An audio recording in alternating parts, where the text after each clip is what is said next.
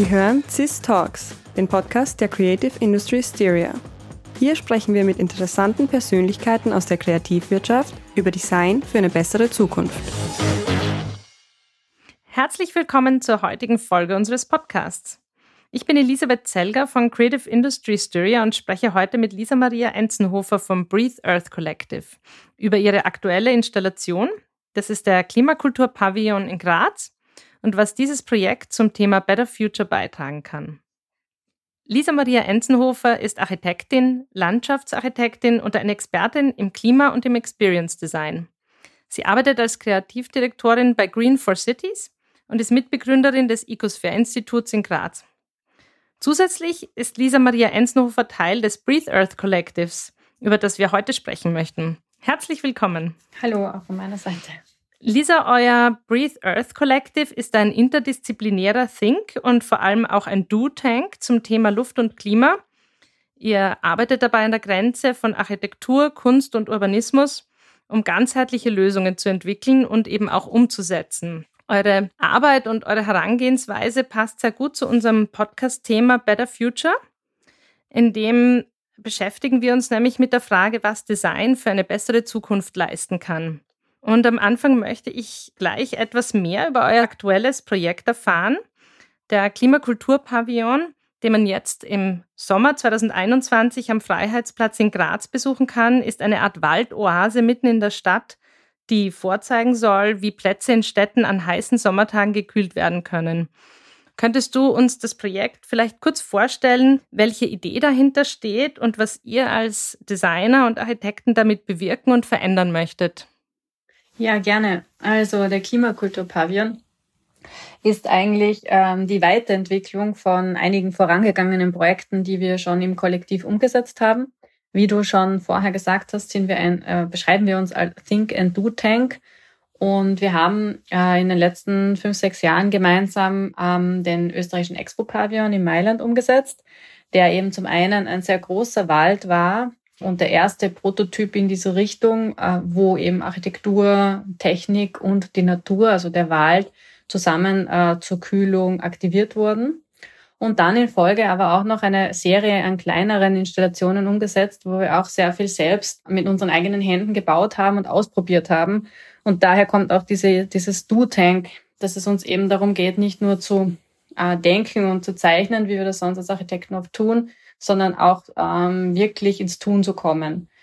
Und äh, als dann eben der, das ist ja ein Projekt im Rahmen von Graz Kulturjahr 2020, als es hier den Call gab ähm, vor zwei Jahren zum Thema, wie wir leben wollen, war es für uns eigentlich klar, dass wir hier gerne eben einen Beitrag einreichen möchten, um eben einerseits wiederum eine Installation zu schaffen, die diese Kühlung wirklich spürbar macht als Designer aber zum anderen eben auch ähm, das wichtige Thema des Klimaschutzes beziehungsweise Klimawandel ähm, wirklich dem auch einen Ort zu geben in unserem öffentlichen Raum, der zum Diskurs einlädt und einfach wirklich äh, Präsenz zeigt. Genau.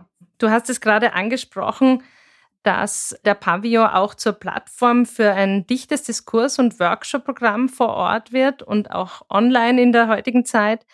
Was ist euer Zugang dabei generell zu den Themen Partizipation und Interaktion? Wie möchtet ihr dadurch erreichen, dass die Besucher nicht nur den Pavillon wahrnehmen oder besuchen, sondern eben selbst Teil der Veränderung werden können? Ähm, das ist eine sehr wichtige Frage, die wir eben auf, basierend auch auf unseren früheren Projekten eigentlich immer mehr gemerkt haben, dass eben, wenn wir so einen Raum schaffen, wenn wir so Zukunftsräume, wie wir sie auch nennen, also so Visionen bauen und tatsächlich in so kleineren Prototypen, wie jetzt auch der Klimakulturpavillon in Wirklichkeit ja ein Prototyp wiederum ist, bauen, dann entstehen darin, indem die Leute reingehen, das erfahren, mit ihren ganzen Sinnen eintauchen und das ganze erleben, entstehen darin immer so gute Gespräche, wo es plötzlich eben, ganz egal mit welchem Hintergrund die Leute kommen, oft auf diese ganz essentiellen Fragen man mittendrin steckt schon im Gespräch. Und so ist eigentlich bisher bei jeder einzelnen Führung oder bei jeder, bei jedem zufälligen äh, Interaktion auch schon im Pavillon eigentlich immer irgendwo ähm, etwas entstanden und eine Emotion auch hochgekommen bei den Leuten und finden das irgendwie dann ganz toll. Und wir haben eigentlich gemerkt, dass eben gerade über dieses emotionale Erlebnis da drinnen, dass das eigentlich äh, die Basis dafür bildet, dass die Leute eigentlich schon gar nicht mehr zurück können. Sie haben nämlich dann etwas sozusagen gelernt, sie haben etwas emotional verarbeitet oder emotional aufgenommen. Und dadurch sind sie eigentlich schon mittendrin. Wir denken ja sehr stark immer rational und wir nehmen eigentlich unsere Zeitung, wir lesen alle die Informationen, kommen sehr rational auf uns zu und deswegen ist es auch mit dem Klimawandel immer oft so schwierig, äh, diese Themen überhaupt zu verarbeiten und zu, zu visualisieren und was bedeutet das für mich und so weiter und kann das nicht eigentlich die Politik machen. Und das kann man eigentlich immer wieder so gut wegschieben, dieses Thema.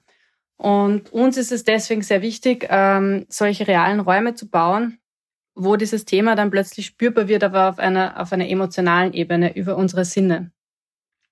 Eben im Sinne dieses Experience Designs eure Rolle oder eure Verantwortung als DesignerInnen dabei siehst du als Entwickler der Möglichkeiten, damit sich die Leute mit diesen Prozessen auseinandersetzen oder als Entwickler von Strategien, damit am Ende lebenswerte Städte für uns alle entstehen?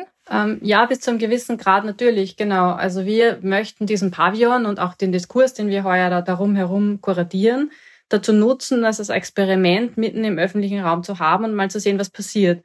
Wir beobachten sehr genau. Wir haben eben die, die Events werden auch immer live gestreamt. Wir haben eigentlich eine sehr internationale Crowd auch, die uns da anscheinend schon verfolgt. Und wir haben aber auch sehr, sehr lokale Sachen, die die, die Leute dann direkt ansprechen. Und so gibt es eben schon eine sehr großen Gruppe, glaube ich, an Leuten, die das Projekt irgendwie auch begleiten möchten und eben auch ein sehr großes Interesse bei ganz vielen Kulturinitiativen und Schaffenden in der Stadt und auch in Firmen und so weiter, die gern das auch als Plattform nutzen möchten.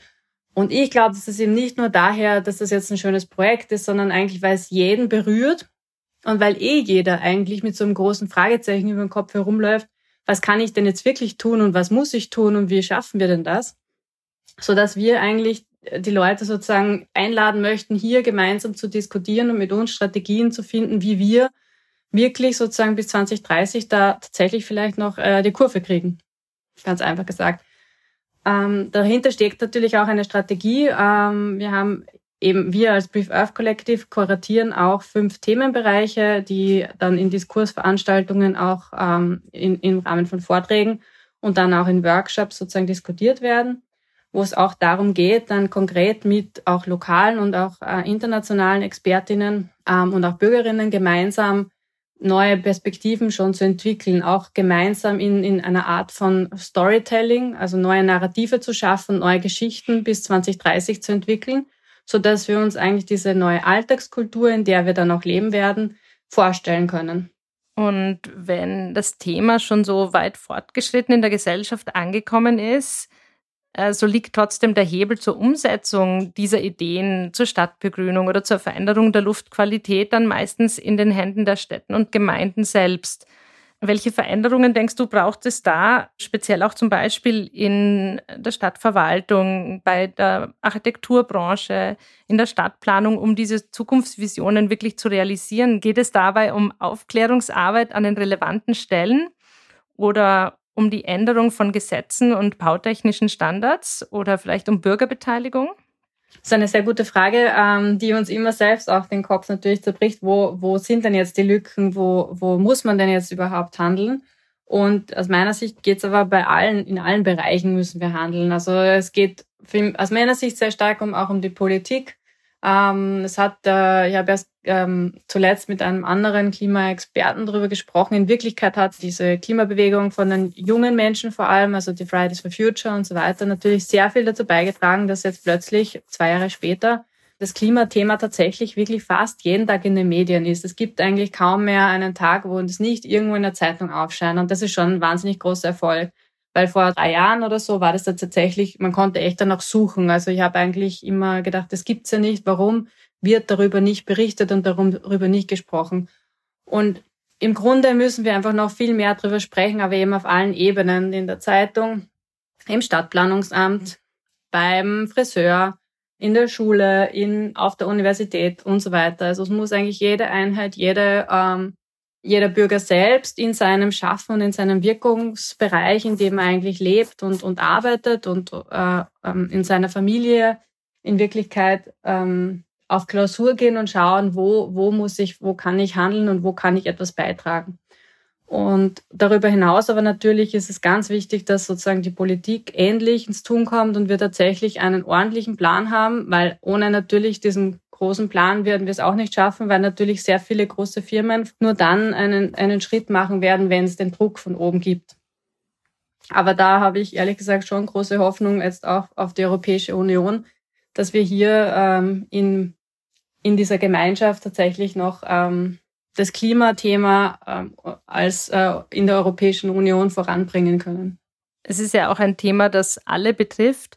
Das heißt, man kann das nicht ganz so eng und regional sehen, auch wenn es jeden dann wieder auf der persönlichen Ebene betrifft. Inwieweit sind Ideen dazu schon in Österreich oder international in die Tat umgesetzt? Inwieweit sind die Veränderungen da schon sichtbar? Ähm, es gibt eben sehr viele Facetten äh, in unserer Gesellschaft oder sehr viele Facetten im Alltag, wo man schon so spürt, ah, das ist, könnte so eine neue Klimakultur werden.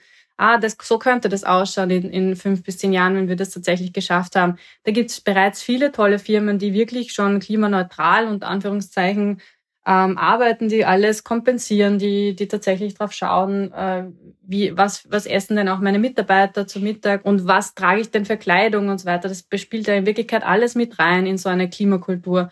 Und dieser Wirkungsbereich, von dem wir eben sprechen, ist, äh, gibt es ja auch den Begriff der Agency, also das, äh, das sozusagen Wirken über sich selbst hinaus. Und dabei geht es dann eigentlich ganz stark darum, dass wir in die Zukunft wirken wollen und dass wir da aber auch eben eine gemeinsame sozusagen Karotte vor der Nase haben, um das zu schaffen. Und da braucht es ganz stark eben diese Bilder. Und da hat vor allem eben der Designer und die Kreativen unter Anführungszeichen natürlich, finde ich, eine wahnsinnig tolle Aufgabe eigentlich, solche Bilder zu zeichnen und solche Bilder zu generieren, damit, damit sich alle Menschen so etwas vorstellen können, was das denn eigentlich bedeuten kann genau das ist das Interessante, dass ihr als Designer und auch andere Kreative nicht nur die Möglichkeit bietet zu dieser kritischen Auseinandersetzung, sondern eben auch selbst aufzeigt, wie man aktiv werden kann.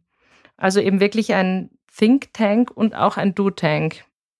Zum Abschluss vielleicht noch kurz eine Frage, was dein Wunsch wäre in Bezug auf dieses Thema, was sich in der nächsten Zukunft ändern soll. Also hast du einen Wunsch, ähm, wenn du sagst, diese Veränderung wäre ein wichtiger Schritt, den wir jetzt mal als erstes angehen sollten? Ja, also ich gehe mal davon aus, dass wenn wir tatsächlich ähm, ernsthaft mal über das CO2-Thema sprechen würden und das jetzt tatsächlich in eine Art äh, CO2-Steuer münden könnten und, und versuchen würden, unsere Krise, in der wir gerade auch noch stecken, tatsächlich wirklich auf einer unter Anführungszeichen grünen Zukunft aufzubauen und jetzt wirklich gleich die richtigen Sachen zu fördern und, und andere Sachen eher wirklich umzustellen, auch wenn es hart ist, ähm, dann werden vor allem jetzt in den nächsten ein, zwei Jahren ähm, sicher ein großer Schritt gemacht. Ähm, wir haben dazu zur CO2-Bepreisung auch im Rahmen von unserer Ausstellung im Museum für angewandte Kunst, die jetzt gerade leider schon zu Ende ist, die wir aber auch in Folge noch in Graz zeigen werden, da haben wir mit dem ähm, Herrn Steininger, Karl Steininger vom Wegener Center, ähm, gemeinsam eine Geschichte entwickelt, die eben auch diesen Zukunft des CO2-Bepreisung ein bisschen verbildlicht. Und diese Geschichte ähm, geht eben davon aus, dass wir das Ganze nicht nur negativ sehen, sondern eben versuchen, wohin geht denn dann dieses Geld auch, das dafür freigemacht wird und wohin kommen diese Kosten und da entstehen plötzlich eben neue Budgets und aus diesen Budgets kann zum Beispiel auch von Bürgerinnen selbst Ideen tatsächlich vielleicht umgesetzt werden und sehr lokal ähm, wiederum zu einer Verbesserung führen. Und wenn jetzt dann hoffentlich endlich der Sommer kommt und es dann heißer wird, dann wird es wahrscheinlich wieder relativ klar sein, wo wir überall etwas verändern müssen. Weil nämlich in unseren Städten ist es ja einfach tatsächlich viel zu heiß an diesen Hitzetagen und wir als Menschen leiden ja im Grunde darunter sehr stark und haben daher eigentlich die große Aufgabe aus meiner Sicht tatsächlich die Städte für uns Menschen und eben auch für die nichtmenschlichen Akteure einfach lebenswerter zu gestalten. Ja, das heißt, es gibt vom Breathe Earth Collective auch neben dem Klimakulturpavillon in Graz, den man noch bis Mitte August 2021 besuchen kann, auch viele weitere Projekte im In- und Ausland, anhand denen man sich mit den Fragestellungen des Klimawandels auseinandersetzen kann. Ich darf mich ganz herzlich im Namen der Creative Industry Studio bei dir bedanken für das Gespräch und wünsche dem Breathe Earth Collective und auch dir noch alles Gute für dieses und die kommenden Projekte. Vielen Dank. Danke nochmal für die Einladung. Sie hörten CIS Talks, den Podcast der Creative Industry Styria.